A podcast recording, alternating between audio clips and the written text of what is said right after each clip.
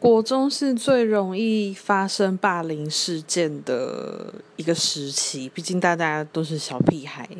然后我的国中是最惨的，因为不止被同学霸凌，也被老师霸凌。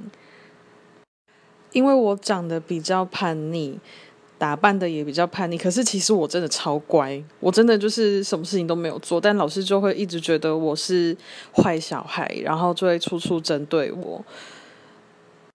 那时候就真的很觉得很痛苦，很想要逃离那个环境，很想转学。可是家人觉得我只要专心读书就好，觉得以那些同学以后都不会是朋友，所以只要读书，所以就是很孤立无援。也是从那时候开始有忧郁症，然后开始会觉得跟人与人之间的连接非常的薄弱，然后就变成现在这样边缘。我边缘，我骄傲。